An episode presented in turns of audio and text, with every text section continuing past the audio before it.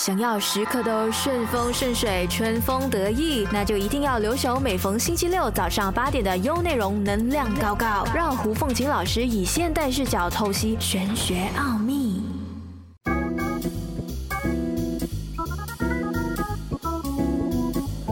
大家好，我是 Stephanie，欢迎来到能量高高，最高的能量贴士就在这里。欢迎收听能量高高，我是国际玄学大师 Stephanie 胡凤琴。大家好，我是学医 Anna 的背后灵来啦。好，老师这一集我们要讲什么呢？我们讲上一集我们还没有完成的十二宫位，嗯，那我们这一集呢会提到的是迁移宫。什么是迁移宫呢？就是外出运哦啊，比如说有一些人呢是到外面才会有贵人的，哦就是说离乡背景。哦，有些人呢就不能，他离乡背景他会很担心，然后疑神疑鬼。对 对你有看过嘛？对不对？就是离不开自己的家。对我之前有遇到一个客户，他是不能离乡背景的，然后然后他一离乡背景，他就觉得好像很恐惧，会觉得啊、整天思念着自己的家乡。哟，我就叫他把自己家乡所有的家具，把它移到外国去。哦，对，哎，他真的这么做，他就整个货柜就把他的橱柜啊、床啊，所有都带过去。然后还有，你看哦，这种在呃心灵上比较容易会紧张、压力的人啊，他们身上一定会睡觉的时候啊，一定会有一个抱枕的，或者是一个呃，我们说那种叫臭臭。对对对，他一定会有这个东西的，很整齐哦。有些娃娃啊，怎么都好，你让他带着，嗯，嗯他会特别有安全感啊，所以就觉得，哎，我不要笑别人，这样很多。很多夫妻都说，哎，我的另外一半已经这么大了，还在带着那东西，然后叫他戒掉。其实我觉得这个是一个安全感，对不而且那对？个臭臭真水会放，它的水是黑黑的，有没有洗？对呀、所以我觉得这个是一个很好的一个呃心灵上的一个安抚。对所以当你的外出运势比较容易会有恐惧的话，你就身上带一些你熟悉的家人的合照啊，都可以。那如果你是往外走，会有很多贵人的。怎么样去看贵人？比如说好的星，像在迁移宫里面呢，如果有吉星，像是紫薇、天机、太阳、太阴、武曲，或者是天梁、天府、天象等等这些好的星在迁移宫，你大部分出去都会遇贵人。所以一定要往外走，这个我尝试过，因为我是在从小是在台湾长大的嘛，然后我觉得我在台湾长大的时候，整个过程都很多长辈特别提醒我，就是很帮我，所以我很多一些比较好的老师啊，都是在台湾居多。嗯，嗯，很神奇哦。可是说我在进修，呃，像是命理学也好啊，或者是呃风水学也好啊，很多的学术都是在台湾找一些名师，因为我的外出运是比较好的。嗯，反而是在马来西亚是我的出生地，嗯，就比较难遇到对的那个感觉，嗯，所以当时的时候我在想，到底这个是呃怎么样的情形？然后我的一个很资深的老师，他就跟我说，你试试看，你回去马来西亚，然后你再去感受一下，再回去台湾的时候感受，诶，真的不一样。所以我就明白，哦，原来我要去做很多重大的事情的时候，我还是要去外国度一度再回来。嗯嗯，对，但如果有一些人是不能的，那你就让他留守在他那个地方，他反而会比较安心，他反反正比较呃，反而会比较容易成功。嗯嗯，那如果你的像是呃迁移宫里面啊，容易出现擎羊啊这种或者地劫这种宫位的话，你出门一定要特别的小心，因为你会发生被劫的机会特别高。嗯嗯，但劫不一定是说打劫，但打劫几率也是会有。还有另外一种打劫，就是你会遇到不好的朋友，就是骗你一起去创业，结果就弄了一堆烂摊子，然后就跑了，然后你去承担接下来的一些问题。对，这也是一个比较要注意的东西。嗯，下一个呢就是奴仆，奴仆就是我们的呃下属。嗯。嗯，所以如如果你的奴仆宫里面有星，就代表你是可以管人的。嗯像有一些人的奴仆宫是没有主星的，嗯。所以他应该要做个人工作室。嗯。啊，比如说他可以做保险员，有些保险员是个人的嘛，他没有下线的嘛，嗯。啊，这种个人工作室就很适合他，或者设计师，他不需要去参人的、啊，这种就可以不用带下线的，啊，接下来就是官禄。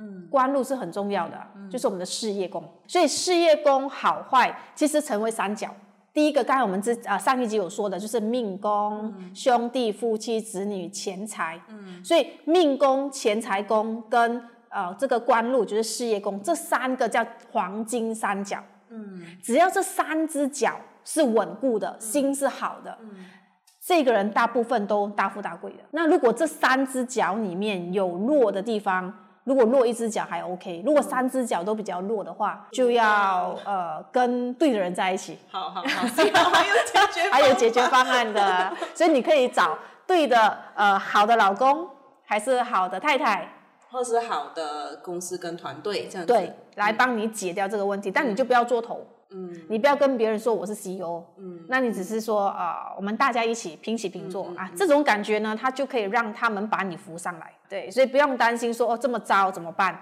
也没有关系，只是说你这个人就比较难守财啊，比较容易受骗啊，所以财帛宫是非常要注意的。如果凶星比较多的话呢，你找工作打工最好，嗯，不要创业，嗯。啊，如果你要创业，可能你就找一些人跟你合作。那老师有没有讲说黄金三角很好，可是它没有什么大为？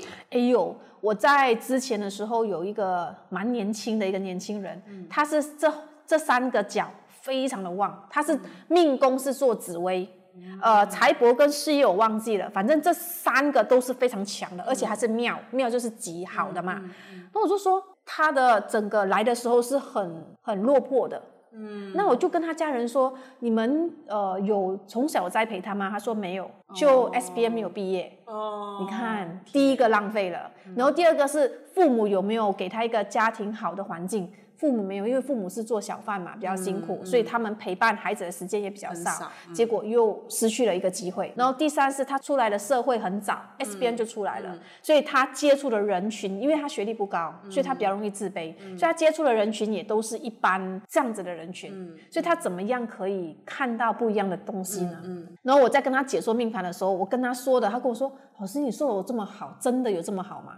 因为我都没有看到我任何一点好。第二年。第三年，他的家人来找我说，他开始吸毒，然后被呃戒毒所呃就就对去戒毒所，然后又一堆的事情，然后之后大概经过了五年的时候，突然间醒来了。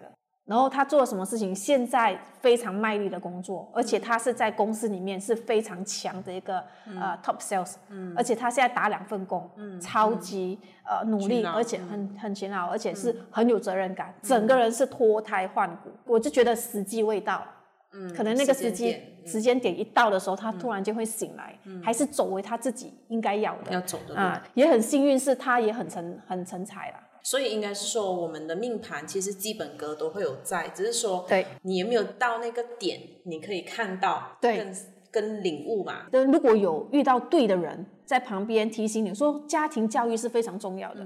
从可能他从小就看了这样子的环境，他就会更快的领悟。嗯嗯，所以父母，如果你知道自己的孩子是这样子的情形的话，请你们真的要多花点时间去栽培他们。嗯，不要浪费。好，下一个呢，我们来谈一下田宅宫。那这个宫位就是代表你有没有不动产。那如果你的田宅宫里面呢有紫薇的话，就代表你居住的地方都是富人区。嗯，对，所以大部分都是蛮呃豪宅呀，或者是比较大的房子。嗯，那如果你的房子是有天机出现在你的田宅宫，天机就代表可能是学校，哦，可能是树木的地方。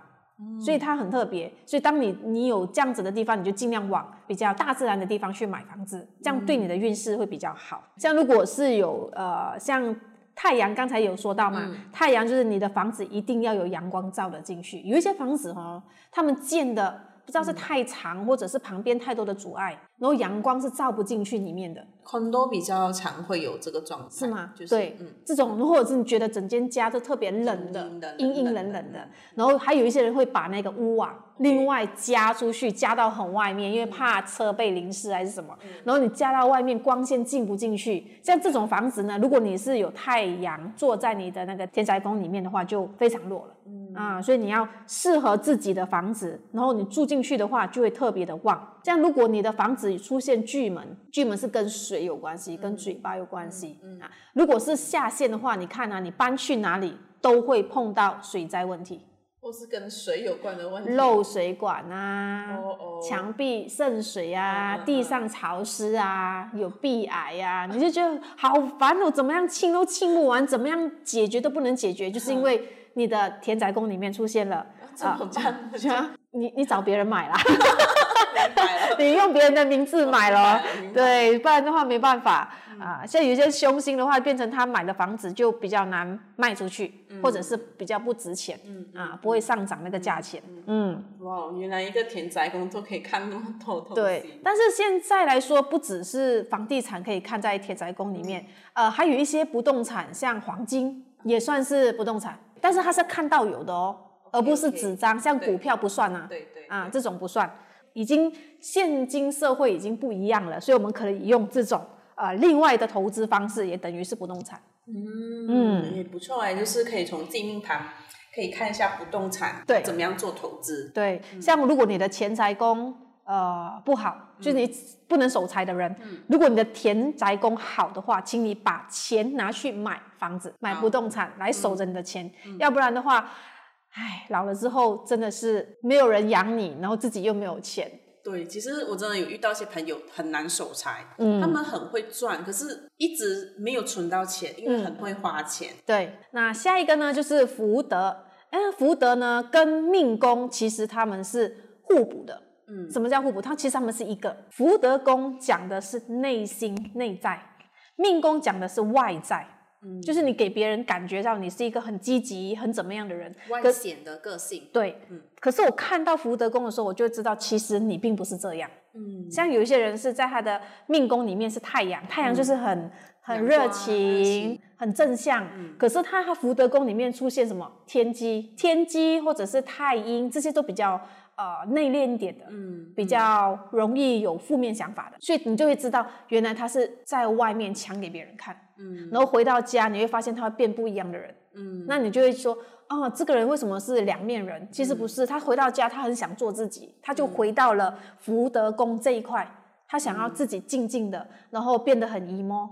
对，所以每次我看那些人，哎，为什么出去这样的，回到很 emo？我一看，哎，他的福德宫就是那样，那就给他 emo 了，他释放了一个情绪嘛。对他可能很享受。嗯像有一些时候啊，在福德宫或者是命宫里面呢，嗯出现了一些宫位，会造成这个人容易会有我们叫情绪病，像是天机下陷。嗯哦，天机是凶的，嗯啊，当你的福德宫或者你的那个命宫里面有天机下陷的话呢，有两种可能性，一种呢就是我们叫胎教。你去看回去你的妈妈，你妈妈是不是在怀你的过程里面有很大的精神压力？可能在钱财或者是在环境上，所以就会形成她的那个思维已经影响到你，所以你出生的时候就会带着她的想法。嗯，然后第二种呢，就是你生长的环境，就是比较容易会有一些负面的情绪的。像这种人，如果他的那个福德或者他天灾再出现化忌这种比较凶的，或者是擎羊的话，要很小心，他容易自杀。像有一些我我看到有一些这样子的心的话，我们就会一直在拉着他，希望他可以跳出这个框框。嗯嗯，所以父母很重要。所以当父母呃你们准备要受孕的时候，请你们从受孕开始到出生那个过程，请你们给妈妈多一点爱跟正能量，让她有快乐的一个呃备孕期备孕期、或者是怀怀孕孕期对。然后妈妈自己也要多看一些开心的戏，嗯多开心的东西，不要想负面的事情。你要知道胎教现在很严重，很直接的影响，很直接，所以从命宫里面可以看得出。我们还可以从命宫里面看出什么？更神奇的是，可以知道他的祖坟有什么问题，可能他们祖坟已经坏了，或者是出现问题。原来看命盘也可以看祖坟，所以我觉得为什么我这么喜欢他，因为已经太多的证实可以，呃，他可以看的东西是你真的想象不到的。嗯嗯嗯像在呃十几年前的时候，有一个在新山的一个客户，然后他是一个人来看，嗯。看的时候我就跟他说，哎，你的祖坟有问题。嗯。他说啊，是哦，然后他就叫他的兄弟姐妹有四个人来看，第二次就是大对然后四个人来看都有，然后他就说。奇怪，我说，哎、应该是真的有问题了。我说你应该要去呃看一下你家里的祖坟。嗯，可是他的爸爸是比较传统的，嗯，结果他的祖坟出问题是阿公跟阿嬷的，就祖父祖母的。就是爸爸那一边。对，所以在传统华人来说呢，迁动祖坟是很大件事，超大件事。对，是要大家一起去认同的事情。然后我说好，没关系。呃，他爸爸就很生气啊，他爸爸就说：“你们去算命就算命，怎么为什么算了那么多问题回来？然后算到连我家的祖坟都要迁起来，那么严重。”然后我说没关系，你就把你家里面有疑问的人全部带过来，因为我也不知道你家族有多少人啊。结果来了二十几个人，吓死我！我说 哇，结果办公室满了。对，就来了二十几个。我说其实没关系，因为我我也希望你们了解这个问题。那你们请不请我帮你们做都无所谓。嗯，对你请别人去做，我觉得是我可以帮到的，就只有这样子嘛。然后就每个人坐下，我说你们不要不要问我，不要跟我说你们的问题。嗯，那我告诉你们我看到的东西。嗯，那我就说好，哪一个是我们的长子嫡孙嘛？因为祖坟会影响都是长子嫡孙为优先的。那我就问哪一个是长子？长子就是他爸爸，就是来的那个爸爸。那这个爸爸就给我看，我说我说你你怎么样怎么样？他跟我说嗯对，我说好。嫡孙是谁？最大的孙，他就给我看那个孙。我说哦，这个嫡孙怎样怎样？他跟我说对，然后就开始紧张了，因为他没有告诉我他们的过程啊。可是我把他们之前发生的事情全部讲了，就是有遇到问题，有遇到问题，有生意失败的，有什么问题的都被看出来了。然后到全部二十几个人，有长辈在在嘛，开始拿电话了。等一下，老师，等一下，老师开始出去外面打电话了，就问生辰八字，问自己的孩子的生辰八字，然后就开始写给我，然后几个几个，我就跟他们说哪几个有问题，哪几个没问题，他跟我说哦，这几个呢是排第几，这几个，所以你看啊，大部分都是在前面几个，或者是还有不只是长子嫡孙会中，还有 DNA 很接近的会中，很神奇。可是有是从命盘啊命盘里面看出来，然后当天我们就要去剪金，他们就在想嘛。他的爸爸说：“你真的这样准吗？”我说：“我不知道，因为我是看到的，对不对？我不是猜想的嘛，我是看到的。那他们就捡金，就在挖，我们就是起骨啊，挖挖挖到大概是三四尺了，还看不到棺木。哦。然后我的那个剪金师傅就跟我说：“老师看不到棺木，哎，很奇怪。”我说：“会不会是以前几十年前的？所以可能他们挖的更深。”我说：“你试试看五尺，挖到五尺还是没有棺木不见了。”我就问爸爸：“我说。”安哥，你确定你的爸爸有葬下去吗？他说有，我亲眼看着他下去的。我说你确定啊？他说确定。我说为什么挖了五尺？我说你你大概知道多深吗？他说没有那么深的。我说为什么你的爸爸不见了？爸爸去都位啦。对，然后再挖挖挖挖到六七尺的时候，真的看不到他爸爸。这应该是没有在那个地方哎。其实他是有葬下去的。哦。之后我们说好，我们往旁边挖。嗯嗯。结果发现呢，爸他的阿公就是祖父跟曾祖母。移到隔壁去了，就是一个往左，一个往右，去了别人的家，所以他们拜的那个坟地呢是没有人，对，所以地地动了。他已经移动了，把整个棺木往旁边移过去，所以他们拜从以前拜到现在不知道多久了。他的阿公阿妈都已经不在那个位置，都拿不到对对，所以他爸爸才开始相信哦，原来这么神奇，连这样子都可以知道。看不到爸爸在里面。对，所以幸好因为这样子而发现了，就把他的爸爸迁到对的地方。嗯，对。进来过后就整个状态都对。那后来他的子孙开始生儿子，因为之前都一直生不到孩子啊。生怀孕了又掉，还怀孕了又掉，然后现在就开始顺顺利利了。讲到祖坟这一块，因为我们家里毕竟也是有长辈，有时候我会跟他们做交流，就是哎，我会问他们，就是临终过世，你们会选什么样子的方式，文化是什么？那，有一些都会觉得啊，要要找风水师看吗？还是呃，一定要呃，可不可以海葬之类的东西？其实是个人，如果你是比较容易呃放下的。我觉得什么方式火化啊、土葬啊都可以，但是海葬我比较不建议啦。那其他的葬法，有些是呃树葬、花葬，其实都可以。嗯，就是看个人自己想要的对，你能接受的。那你不要说你的呃长辈他是不能火化的，他坚持不要火化，然后你又把他。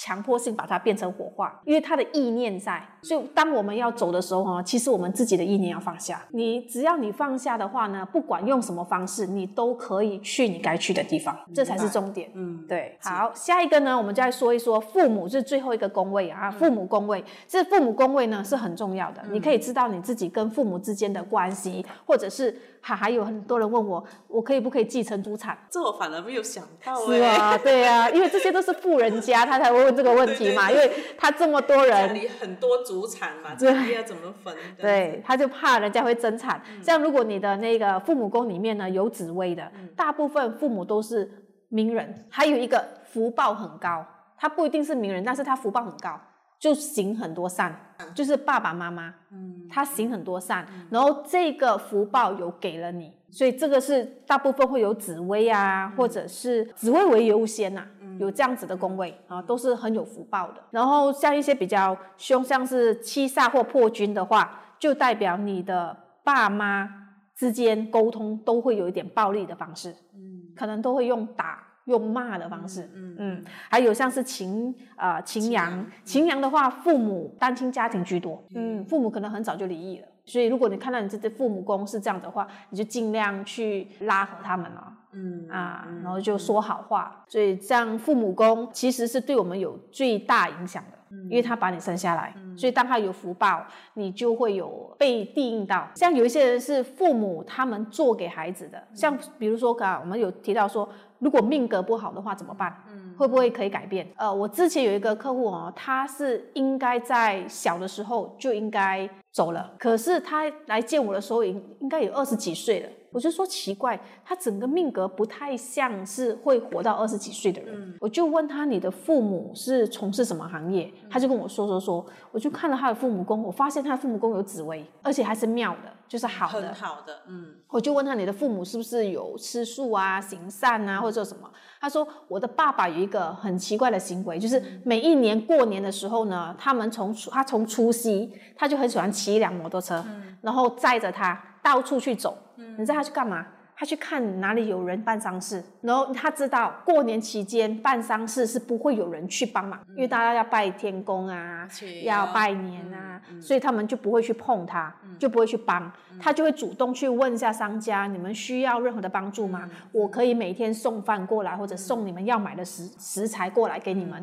所以他从小就开始跟着他爸爸这样子到处去做这样子的事情。我说，你看你爸爸一个善心，无形中在这个时候救了你。所以说命格不好能不能改变？其实可以的，只是你的意念只要一转变的话。其实他就可以改变了。像了凡四训也是这么说嘛。以前了凡了凡的时候，他不是遇到一个算命师说他很糟糕啊，然后呃无儿无女啊，寡应该说是孤独终老之类的。可是他改变他自己的意念啊，所以他就到战中的时候，他是过得非常好的，又有儿有女的。所以还是要看自己个人的思维态度嘛。对对，其实算命它是给你一个方向，给你一个忠告，或者是教你怎么样去破解这些困难度。嗯，那我们用比较正能量的方式、正面的方式去看待它，而不是说啊，我听了之后我就很害怕，然后我就会发生这样子的事情吗？然后再等待，并不是这样子的。所以我反而鼓励你们去克服它。明知道前面有大石头，我还要硬碰石头嘛？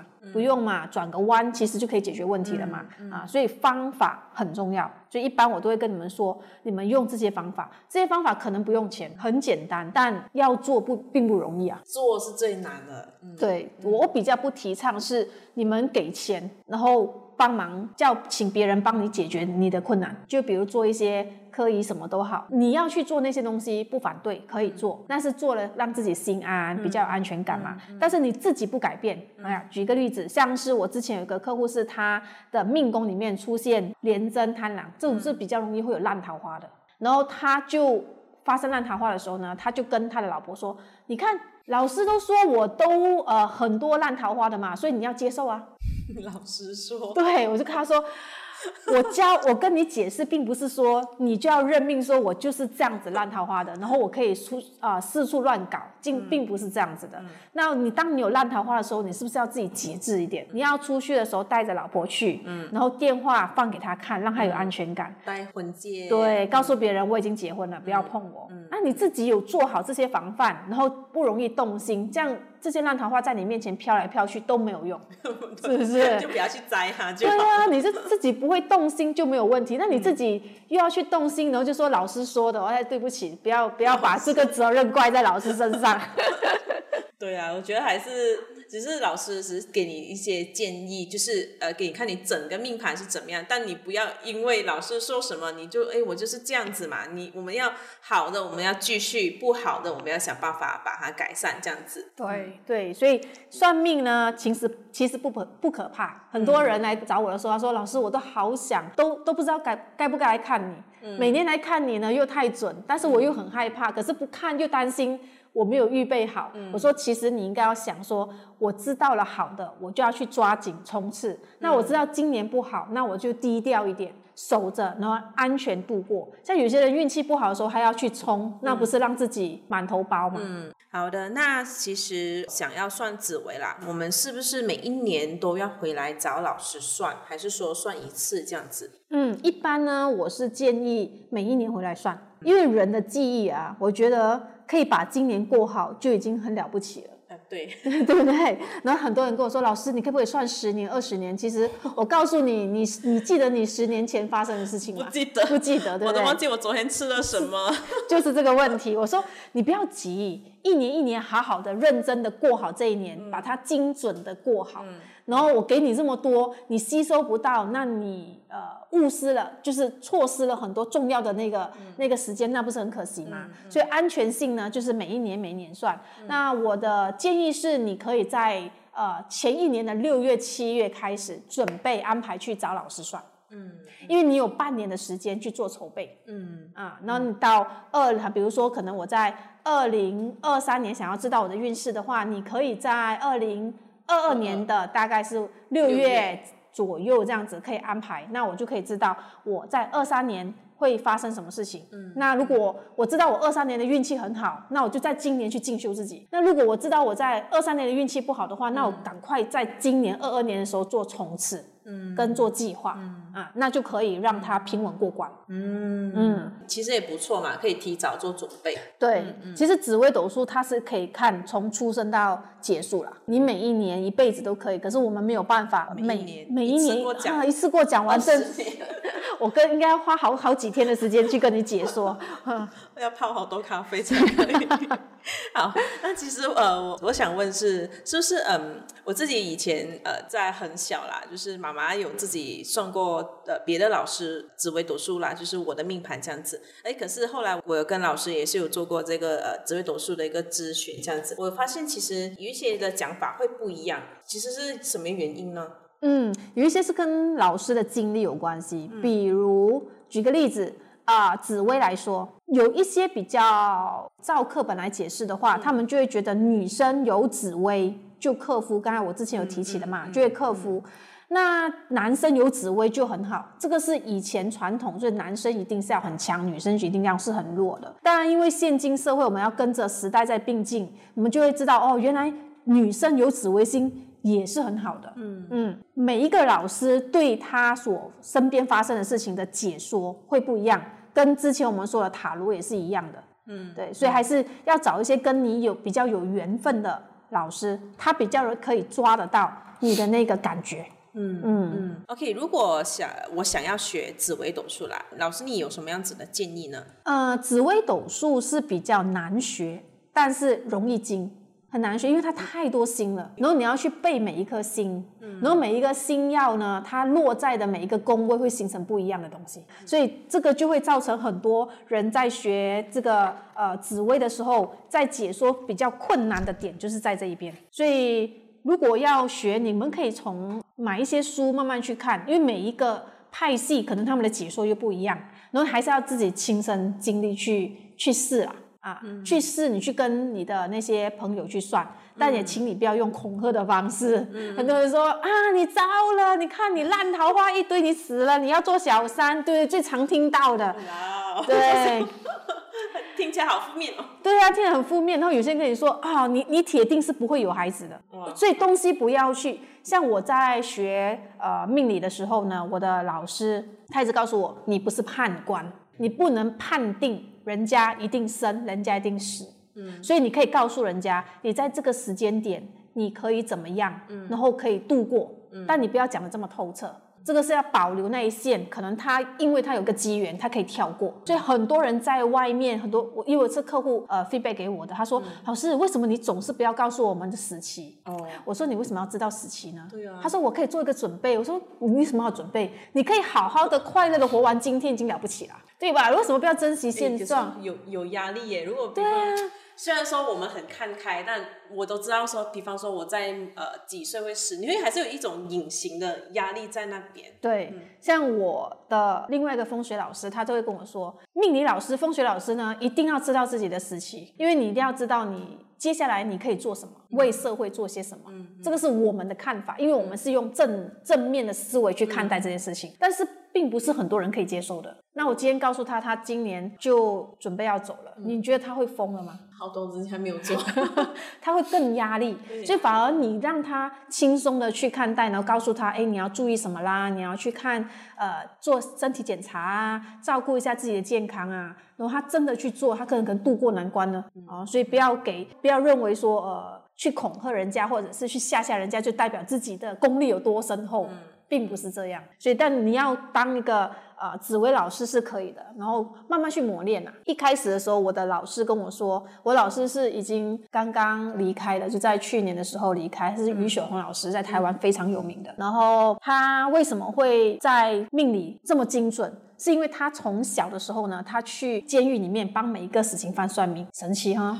对，然后他去跟他们说佛经、啊，去帮助他们改变他们的思维。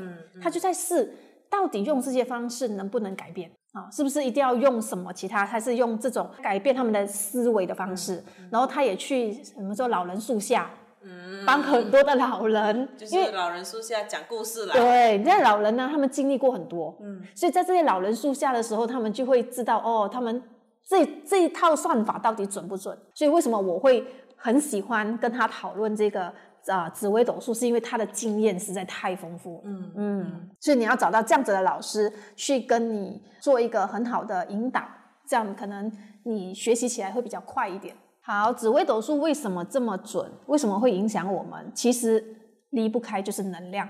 能量场，所以刚才我之前有提起的是，我们一出生的时候呢，天上的星星对我们折射的角度是什么角度，然后它形成的能量场就会造成我们是怎么样的个性啊，怎么样的运气啊，其实跟能量是息息相关的。好，我们今天就聊到这里，我是 Stephanie 胡凤琴。